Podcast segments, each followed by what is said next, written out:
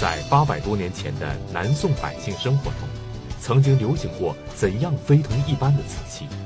他们曾经用怎样的碗来吃饭，又用怎样的茶杯来喝茶？而在那个时代极为盛行的斗茶之风，也让我们奇怪万分。今天极其普通的喝茶这样一件事情，又有什么可斗之处呢？而这其中又是怎样的瓷器，让远隔重洋的日本人崇敬无比？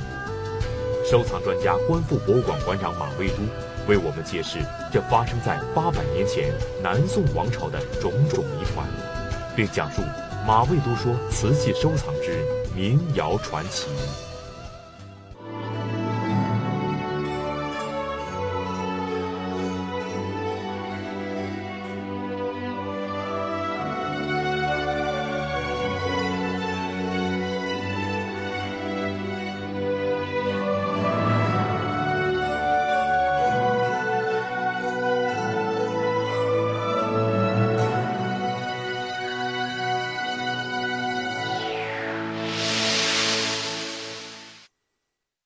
当我们穿越八百年的历史烟尘，试图重新回到曾经那个生活精致的南宋王朝的时候，那个时代的瓷器成为我们再现古人生活的一面镜子。那么，那个时代的百姓究竟是在用怎样的碗来吃饭？究竟又用怎样的茶杯来喝茶？而在当时曾经极为盛行的斗茶的风气，更是让我们好奇不已。在今天生活中，实在是普通的不能再普通的喝茶这样一件事情，究竟是怎么斗的呢？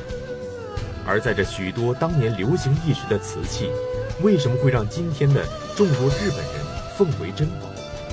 收藏专家、观复博物馆馆长马未都与我们一同回到八百年前的南宋王朝，揭示这其中的种种谜团，并讲述马未都说瓷器收藏之。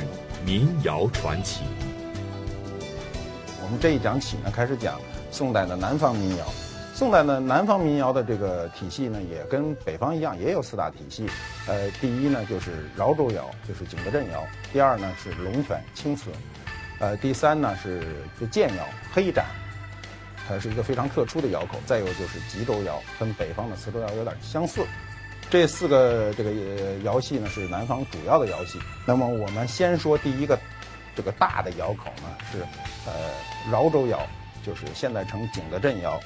景德镇呢是早在汉代就开始烧瓷器，当时那时候烧的瓷器，呃，非常粗糙了。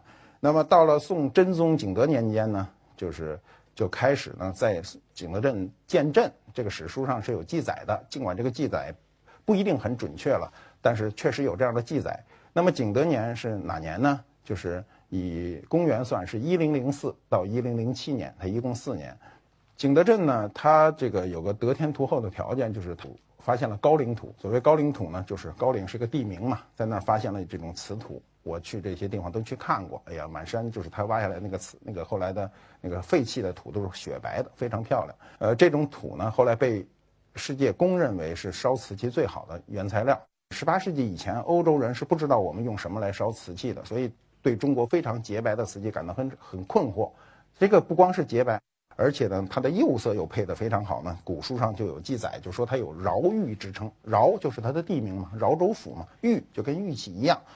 元代的人呢，蒋琦呢，在《陶记》里是这样说到的：他说景德镇窑呢，有窑三百余座，山直之器，洁白不疵，故玉与塔所皆有饶玉之称。他说的什么意思呢？他就说呢，景德镇做的瓷器呢，非常的洁白，没有任何瑕疵。我把它卖到任何地方都有饶玉之称，因为中国人对玉的感受呢，呃，是跟对其他的东西的感受是不一样的。尤其在天然材料中呢，中国人对玉的这个崇敬的心理超出了其他的天然材料，所以我们这个有一种独特的玉文化。将来我们可能讲玉器的时候会讲到这些，比如我们说玉成此事啊，亭亭玉立啊，说的这个都是。很美好的词，这种也被称作影青釉的景德镇瓷器，究竟是怎样一个模样，竟然赢得了如此非同一般的比喻？马未都先生究竟又对这样一种传奇的瓷器有过怎样的感受呢？我第一次看到这个影青釉的时候呢，我就非常震惊。那时候我才二十来岁，就是不像今天啊，我们很容易看到大量的艺术品、大量的古董、大量的文物都能看到。我那时候呃，这个社会还不太提供这个。我第一次在人手里看到这东西的时候，我觉得非常惊讶，非常薄，颜色非常清亮。然后呢，人家告诉我这是宋朝的，我首先一开始我都不相信，我说这么薄，它怎么能保存到今天呢？那后来我才知道，有大量的景景德镇的瓷器。保存到就千年以来的瓷器保存到今天，我们先看一下图片，就是这是景德镇的影青，这张片子呢有点有点偏绿了啊，但应该是偏蓝的。这是影青，这个明朝那个宋英星的《天工开物》里呢，他称这个影青呢是素鸡玉骨，就是说它的这个鸡骨啊是素鸡玉骨，它的评价非常高。真正我们在说这个柴窑的时候说过，柴窑有人说是不是青如天，明如镜，薄如纸，声如磬？实际上这四个这个比喻呢，描绘影青是最为准确的。它就是这个青如天嘛，明如镜，薄如纸，声如磬，非常的薄。影青的这个名词呢，是我们俗称了，就是我们现在就这么叫了。在史籍上记载，最早的记载就叫青白瓷。那么它这个过程呢，大概是从青白瓷到影青，还有人叫映青，就是反映的映啊，显得非常亮。映青，包括隐青，隐就是隐藏的隐，隐青都是跟这个有关，都是一个东西。那么，呃，在所有的宋瓷中，影青是最薄的，声音是最清越的，就是你拿手敲的时候，声音非常好听。我觉得找几个碗都可以敲出音乐来，就是装点水啊，高低音都可以找出来。由于景德镇瓷土的这个这个特性哈、啊，它可以仿制这个金属器，就不太费力，所以它早期的很多东西呢，都是跟金属一样窝出来的似的。它由于它的韧性非常好，那么影青中呢，有大量的这种。这个粉盒，我们知道这个不是今天的人才化妆哈。我们中国历史上从汉啊、汉唐就很盛行化妆，宋代的人每个人都化妆，所以呢，他那个这个有大量的粉盒出世，这个出土。我们我自己也收藏了很多这种盒，大大小小的。印青的盒是最漂亮的，印花的，有牡丹的、花卉的、花鸟的、神素的，有的那个纹饰非常的漂亮，都是有的有的瓷器盒仿的跟那个藤子编出来的似的。宋代人追求的生活的情绪呢，比其他朝代更甚。就是宋代人特别注重生活的细节。我写过一篇文章，我说我都希望生活在宋朝，就看看宋朝人的那种细致。景德镇的这个瓷胎，它的透光性也是非常好的，薄的非常透光，胎质致密。然后呢，它的釉是玻璃釉，透明度非常的高。由于景德镇的影青的出现。由于它这种薄如纸、声如磬的这种瓷器的出现，由于它的那个玻璃的质感像玉一样的的这个这种呃效果，由于这些诸多的原因，中国的有一个产品到此就为止了，是玻璃。在流传到今天的宝贝中，我们似乎很少看到有什么玻璃的东西。我们的祖先究竟有没有制造过什么玻璃器皿？难道今天我们很少看到古代留下的玻璃器皿，就真的是因为景德镇的瓷器吗？我们比较一下就清楚哈，就是玻璃器不是中国人不能生产，中国在战国、汉代、唐代有非常漂亮的玻璃器。我们去看博物馆去看看它那玻璃瓶子，都跟今天的有时候你都不相信，那玻璃瓶子看着跟今天的差不多。那么为什么到宋代以后，宋元明清就没有几乎没有玻璃器？到了清代以后的玻璃器全是观赏器，带颜色的，皇帝喜欢的，摆着玩的，根本不是用的。就实用的玻璃器，从宋代以后中国就不生产了。我们后来喜欢的大量的玻璃器都是欧洲进来的。欧洲人喜欢玻璃器，生产玻璃器是因为它不能生产瓷器。我们今天能生产，我们能生产如此优美的瓷器呢？那玻璃器就不生产了。主要基于三个原因。第一个原因呢，是瓷器的这个质地比玻璃器。相对来说坚硬，我说的不是科学的硬度，是它使用中的坚固度。我们一般我们淬碗的机会比淬玻璃杯的机会少，一般你碰一碰碗都不会破，但玻玻璃杯非常容易碰破，而且玻璃杯有一个呃问题就是呃俗称炸，就是你凉那一倒热水啪就炸了。那瓷碗多薄多厚它都不会炸，对吧？所以它的在生活中使用的它的坚实度远远的低于陶瓷。那么一旦它发生小小范围的破损，比如崩了一个口，玻璃器几乎就不能用了，但是瓷器可以凑合用。我们都有过有过使那个破碗的经历，对吧？我们现在生活好了，破碗就扔了。过去呢，家里的碗都是口沿磕磕碰碰，都接着用，没关系。但玻璃杯一般口沿一破就不敢用了，为什么？拉嘴，它跟刀子一样，所以它这是有缺点的。第二点呢，就是玻璃的导热系数高，就是它快，导热快。呃，瓷器呢，导热慢，这个大家都有这个生活经验，对吧？你。你那个玻璃杯里一倒热水，你就拿不起来了，你马上就拿不起来，就恨不得两秒钟，你你就不能拿那玻璃杯。瓷器不怕，瓷器可以端着，很舒服。那么导热快就有一个缺点，就它凉得快。你盛一碗蒸粥是吧？好，呃，现在是接一电话回来就凉了，古代也没电话。但你盛一碗粥，你出去有个事儿，跟谁说一句话，回来这个就凉了。所以这玻璃器它就不适合用于吃饭，用于这种器皿。第三是最大的一个原因。就是它的成本。我们这个社会的一个发展，很大程度都跟经济有关。经济中最重要的一个概念就是成本。这个东西成本，瓷器的成本比玻璃器的成本低，它又好，那肯定它发展起来了。所以这个景德镇的永清瓷的出现，就是这个饶玉的出现，就彻底的断送了中国的玻璃器的生产。从宋朝以后，我们的玻璃就。没有了，就几乎没有了啊！景德镇永清之所以有这样高的一个就是成就呢，它这个影响非常的广泛呢。它主要就是它得天独厚的条件。它第一个条件就是它的自然条件，只有它那个地方有高岭土，集大量的松柴。就是景德镇历史上是一个植被非常好的地域，就是它砍大量的柴可以去烧瓷器。北方的瓷器很多是用煤烧的，它是用柴烧的。后来就是对它这个破坏很厉害，就是对自然，呃，这个破坏很厉害，因为烧的这个树太多了嘛。那么第二呢，就是它的地理位置。你知道，在中国历史上，所有经济发达的地区一定要伴随一条河，要不然它就没法运输，没法运输，这东西运不出去。你今天也是这样，你运不出去，你就是死，你的经济就不可能发达。所以它这个挨着一个江叫昌江，所以景德镇呢也叫昌南镇，它在昌江。以南，所以它叫昌南镇，它古称昌南镇，后来改为景德镇。再有就是江西的人文条件，我们知道江西的历史上的名人，尤其宋代的名人非常多，每一个人都如雷贯耳。你比如欧阳修啊、王安石啊、曾巩啊、黄庭坚呀、啊、杨万里啊，这些人都是江西人。再加上他当地云集了很多工匠，工匠肯定是随着商品走的。你这个地方。需要生产，需要劳动力，需要工匠，他工匠就云集过来了。再加上宋代的当时的格局，就是北方一直与这个辽国，北宋时期与辽国，南宋时期与金国的这种武力对峙呢，使南方的很多工匠心里也不安，慢慢就移到景德镇去了。这就使他的这个人才辈出。当时景德镇有这样的俗称：“工匠来八方，气成天下走。”他就说我这工匠不是我本地的人。哪儿的人都有，但是我做成了这个东西，就天下就走了，不知道上哪儿去了。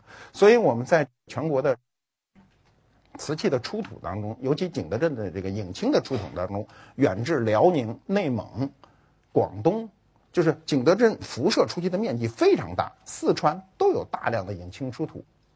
它是个非常薄的瓷器，你知道，在古代运输是非常困难的。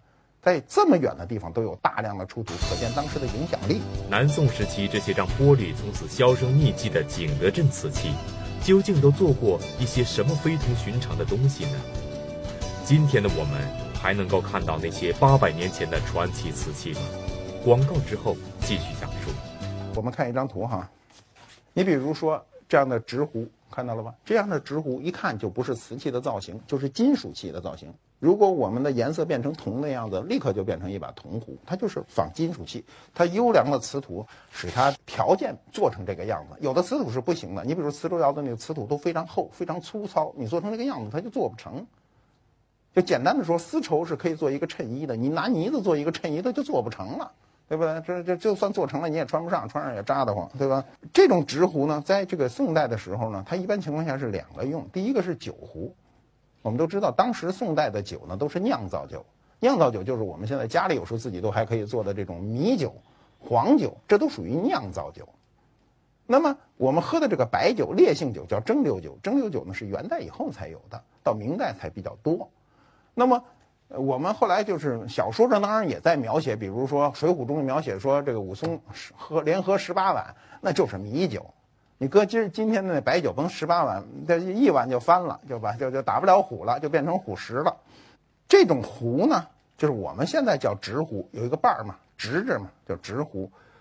它在宋代的时候也叫柱子，柱子就是用用来这个做茶茶艺茶道的，就是饮茶用的。那么它是点茶，因为宋代宋代的饮茶习惯跟唐代不一样，它是点茶呢，它就要求壶嘴儿做的比较细，要求出水有速度。影青瓷里呢，当时大量的东西，我们今天看可能都是艺术品，可在历史上它就是一个实用品。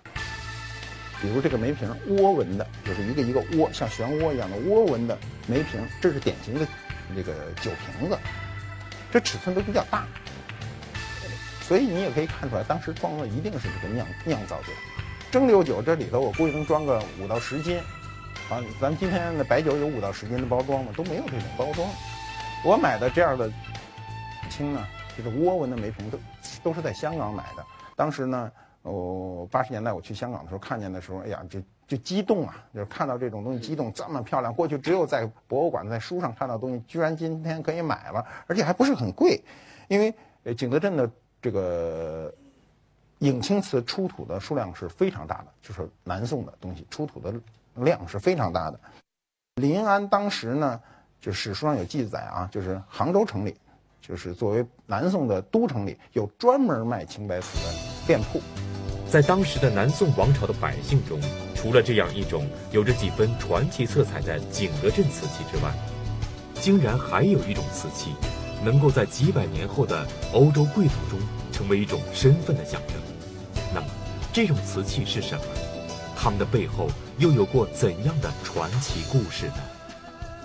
这个南方呢，除景德镇以外呢，还有一个重要的青瓷，它是龙泉。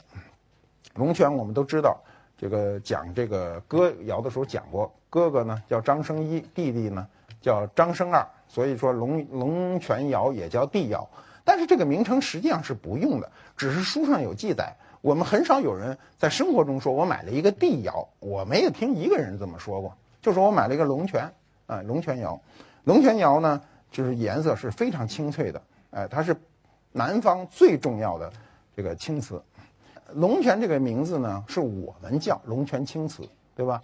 但是西方人怎么叫它呢？西方人有一个特定的名字，嗯，龙泉窑呢，我们先看一下片子，这就是龙泉窑啊，这种青瓷，西方人管它叫塞拉铜，它是从法语过来，法语就叫塞拉铜。它在十六世纪的晚期的时候呢，龙泉青瓷第一次运到欧洲的时候呢，欧洲人没见过这么漂亮的瓷器，所有人都惊呼，就说怎么这么漂亮？当时有记载是什么呢？就是贵族使用这样的青瓷招待客人、办酒会，完了得找专人看着盘子，要不然客人就把盘子揣走了，不管带着油都没关系，揣在身上就给你揣跑了。所以呢，这个就可见当时的这个商品的这个重要性。那么当时法国呢，上流社会在演一出戏，这出戏呢叫《牧羊女》，他那个男主人公呢穿着一个青布长衫，这个男主人公就叫。萨拉通，他们说不出来这个颜色，所以他只好说：“哎呀，那个瓷器太漂亮了，说漂亮的就跟那个萨拉通穿的那个衣服的颜色一样。”这说起来很啰嗦，所以呢就简化成萨拉通。到现在，全世界公认的中国龙泉青瓷都叫萨拉通，翻译过来就是赛拉铜。啊，记住了这个词儿，看着听着很怪，就中国名字为什么叫个洋名字，就是这么来的。龙泉的青瓷。后来就成了中国青瓷的一个代表。十六世纪、十七世纪，大量的这个贸易走私到欧洲，欧洲的贵族都以拥有这样龙泉的青瓷为荣。龙泉青瓷最好是什么时期呢？不是北宋，反而是南宋。那么我们看一下片子，你看这是北宋，这是南宋。南宋的颜色非常均匀，釉面呢也就不开片了，就是非常。润泽，我们比较一下可以看出来，北宋的这个胎呢，这个厚又薄，开片；南宋的时候呢，胎薄釉厚，不开片，这是它一个进步的一个过程。那么，呃，北宋的颜色呢，它是豆绿的，南宋呢就开始出了粉青、梅子青，它变成一种青绿色，非常的漂亮。呃，四川遂宁那个那个发发现的那一批瓷器中呢，当时是一千零一千零五件，就是一个坑里。当时有人推测是因为战乱，就把这个瓷器一股脑的埋了，就埋在一个坑里，拿土一盖。偶然的一个情况下发现了，一发现一数一千零五件，里头有多少龙泉呢？有这个三百四十二件。三百四十二件是龙泉青瓷，是在四川。那四川离浙江也很远了，过去都是大山区啊，山区对山区啊，非常难运输的。那里的那那个龙泉青瓷几乎个个都是国宝，非常的漂亮，是都是南宋时期的。我在那个八十年代的时候呢，就是那时候二十几岁呢。我去过龙泉，就知道从书上知道有龙泉这么个地方，生产这么漂亮的青瓷，我一定要去看看。那时候是我们也不兴什么收藏陶瓷，问谁谁也不清楚，我就自己就就奔了龙泉了。我印象很深，当时呢，这个从杭州出发的话要走十二个小时，今天大概我问了一下，大概今天两三个小时高速公路就到了吧，很近了。那时候呢要走十二个小时。呃，中中间因为一天走不到嘛，还在一个呃，我我忘了是在哪个县里，在一个农家的一个小招待所里睡了一夜，这很清楚。那时候住一宿是一块三毛钱。然后我当时还有很很大的照相机，当时我为了照相机的安全呢，我跟那个那个老太太说，我说我能不能把这个房子包下来？然后她很诧异的看着我说：“你包下来要干嘛呢？”我就我也不好说，我怕东西丢了。然后我就花了三块九呢，就包了那三个床位。那个屋里不是两张床，是三张床。然后老太太就对我无上的好，就是你想想，就是一个人居然包两张空床还给钱，觉得很奇怪。那时候没有这种概念嘛，都是跟生人睡在一个屋里嘛。那个屋里面是没有盥洗设备的，什么都没有。她就打一盆热水，非要来给我洗脚。那时候全国也没有足底按摩，这脚从来除了自己摸过，没让人摸过哈。来来一生人非要给你洗脚，你就觉得浑身的不自在。那时候又年轻，就怎么说都不行。他非要给你洗脚，表示一种热情。然后我就从那儿，第二天清晨又坐长途车去到了龙泉，是在龙泉的山区里看到了当时大量的青瓷。那时候也是开始有建设了嘛，有出土了嘛，看了很多，啊，对龙泉的青瓷的这个。感受呢，非常的强烈，回来的时候还买了很多背着，就生怕一路给磕了。那时候不像现在啊，还有什么很好的运输工具，那时候都是挤挤这个长途车，长途车非常挤。我那个那时候也是仗仗着年轻嘛，能吃点苦，所以就就是还是其乐无穷。在八百年前的南宋时代，除了我们看到的景德镇白瓷和龙泉的青瓷之外，当时的人们还在用一种更为独特的瓷器来喝茶。而这样一种瓷器，后来也被许多日本人奉为珍宝。那么，这究竟是怎样一种神秘的瓷器？究竟又为什么在异国他乡被如此的推崇备至呢？就是我们的黑瓷，黑色的瓷器，就是建阳窑、建窑茶盏。我们先看一下片子，这是建盏。建阳窑主要生产的东西呢，就是这个。喝茶的茶盏，我们现在说起来就是一个茶碗。它史书上记载呢，它叫乌泥窑。什么叫乌泥窑？就是它胎是黑的，特别黑。那么黑瓷的生产主要跟宋代的饮茶习惯有直接的关系。宋代的关于饮茶的这个记录非常的多，其他文献比如诗歌里啊、词曲里也非常的多。陶谷在《清异录》中呢。有这样的记载，他说：“闽中造盏，花纹鷓鴣斑点，是茶家珍之。”他就说这个闽中，那就是福建。我们说的这个建阳就在福建。他造茶盏呢，这个鹧鸪斑是什么呢？是一种鸟的羽毛。鹧鸪是一种鸟，它的羽毛上有很多斑点，非常漂亮。茶盏就模仿了这种，就这种仿生的。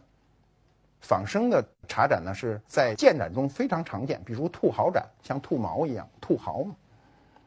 那么宋徽宗呢，在《大观茶论》中呢，也有这样的记载，他说：“盏色贵青黑，玉毫调打者为上。”他就说这个这个盏呢，就是青黑色最好，有那种这个条状的这种就是所谓兔毫呢为上，建盏呢是我们的称谓。过去还有一种称谓，我们后来不用了，日本人在用。日本你到日本一看，它就叫曜变。名人笔记中呢，他曾经有这么一段就是迷信的这个说法。他说呀，这个建盏开窑的时候呢，必须取童男童女的活血祭祀，然后呢往里一泼，然后这精气就凝在上头了，所以叫曜变。这个曜变这个词呢，后来中国人就不怎么用，就用在日日本的。你查日本的陶瓷书，一定写曜变这两个词儿。后来很多人人认为这个词儿是日本的，其实不是，是我们自己的。后来传到了日本，我们就不用了。那么日本人管它叫什么呢？叫曜变。还有一个说法更有意思了，它叫天目。苍天的天，眼目的目，天目。那么天目的这个是怎么个来历呢？它有无数种说法，但是最接近于一个史实或者最能让人信服的一个说法呢，就是当年的日本这个僧人呢到中国来呢，带回的茶具呢是从浙江的天目山带回的。这个说法是比较有说服力。容易让人信服。这个日本的僧人把这个中国喝茶的这个方法以及茶具带到日本的时候，那这个东西就顺理成章叫为天目。现在引申出去的，凡是黑色的瓷器，宋代的黑色的瓷器都叫天目瓷。我们了解他这种饮茶习惯，你看他是用这种碗啊，跟我们现在茶杯完全不一样，跟我们的茶壶什么都没关系。我们首先要了解一下，就是唐代和宋代的饮茶习惯的不同。那么唐人呢？是煎茶，宋人是点茶，这有什么不同呢？唐代人喝茶的时候，他取一块茶饼以后呢，他要把它烤热了以后呢，要把它碾成那个细细末，用茶碾在这儿碾，碾完了以后要过箩，过箩以后呢，然后他去煮，水要煮三沸，就不停的在开，煮完了以后呢，这个煮好了以后，再把它舀到碗里，有的还要加上盐、姜。加上一些佐料，这样去喝多少？我我听着啊，咱我是没喝过，但是我觉得就是一个菜粥的样子。哎，你想想，它又搁调味料，又搁盐，是吧？它就是菜粥，它是这么一种跟类似粥。所以呢，我们有一个很古老的说法，叫吃茶，是这么来的。它不叫喝茶，叫吃茶。你像《水浒》里啊，这个《红楼梦》里都说吃茶。宋人就不一样了，宋人是点茶，他是指这个把水烧热了。它不是拿锅里煮，然后呢，把这个茶也碾碎了以后，直接拿水沸水就注进去，有点像我们现在的沏茶，但是它是连茶带水一块喝，它不是像我们现在这种喝法。那么它这种水柱子注下去的这个叫点茶，它大概是这样，就是它根据茶盏的大小搁好了，把那个茶叶的那个那个那个沫要调一调，叫调膏嘛。调完了，一注，哗就开了。我现在想想，像有点像咱们冲奶粉的样子哈，那个，是是是这么个样子。我们比较一下，唐代呢，喝茶的时候有附加物，就是说姜啊、盐呀。那么宋人就主张喝纯茶了，就不再搁调料了。这就是一个我们从今天的角度上看，它是还算一个进步。由于它的这个饮茶的习惯不一样，所以它的那个茶具就不一样。这个为什么要用建盏呢？它就是保温。它这种黑的这种泥啊。导热特别慢，保温。我们现在喝茶的这个方法呀，相传是朱元璋的第十七子，叫朱权这个人发明的。当时他不愿意跟他的这个兄长啊，就是朱棣啊，永乐皇帝不愿意争这个政治上的事儿，所以他躲了，躲到深山里啊，就是弄这个饮茶，弄这个雅的事儿。他发明的这种喝茶。这种喝茶呢的方式呢，专业术语叫粤饮。它的方式呢是避去茶叶，出汁，就是我把茶叶避去，喝这个水。当时朱权在这个洪武二十四年的时候写了一个茶谱，茶写了这么一本书。然后呢，这也有一个更大的一个政治原因，就是当时朱元璋下令，他是从经济角度考虑的时候，他下令是呢。废团改散，团茶就沱茶，改散茶省事儿。正因为改成散茶以后，就朱权就发明了这种饮茶方法。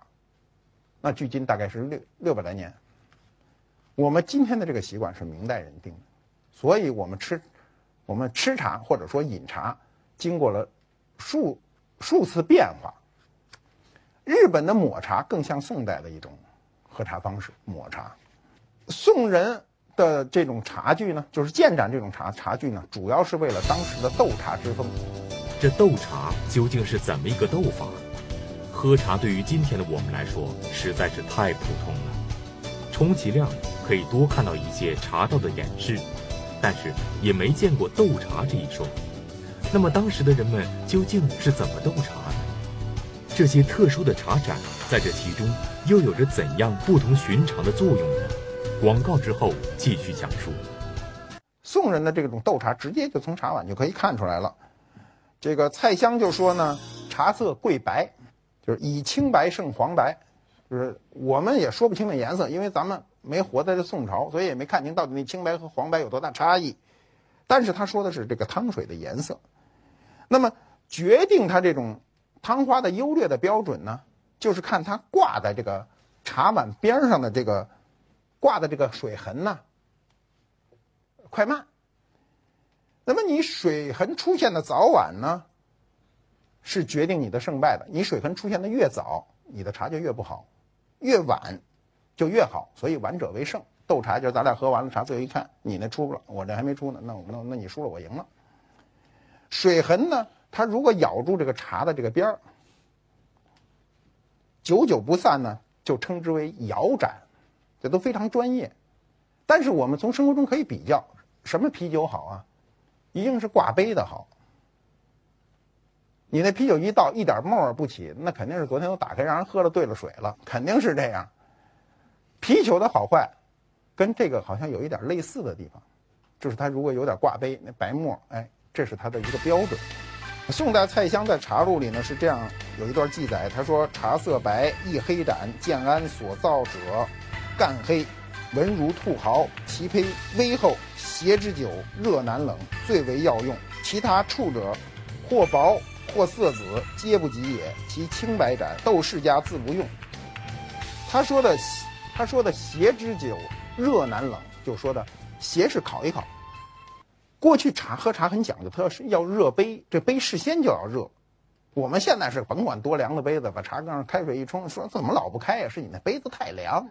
你杯子先热一下，它烤一烤热了，生活讲究嘛。我们一开始就说了，宋代人生活很讲究，他要把杯子先热了，所以呢，它这种黑盏呢，它这个保温性特别好，所以很久的就不凉下来，这对茶是有很大好处的。那么建盏下下面有写贡玉的，有写进盏的，那表明了当时都是上贡，给皇上用的。我们看看都有什么样的品种呢？第一就是兔毫。典型的建盏都是兔毫，里头跟兔子毛似的。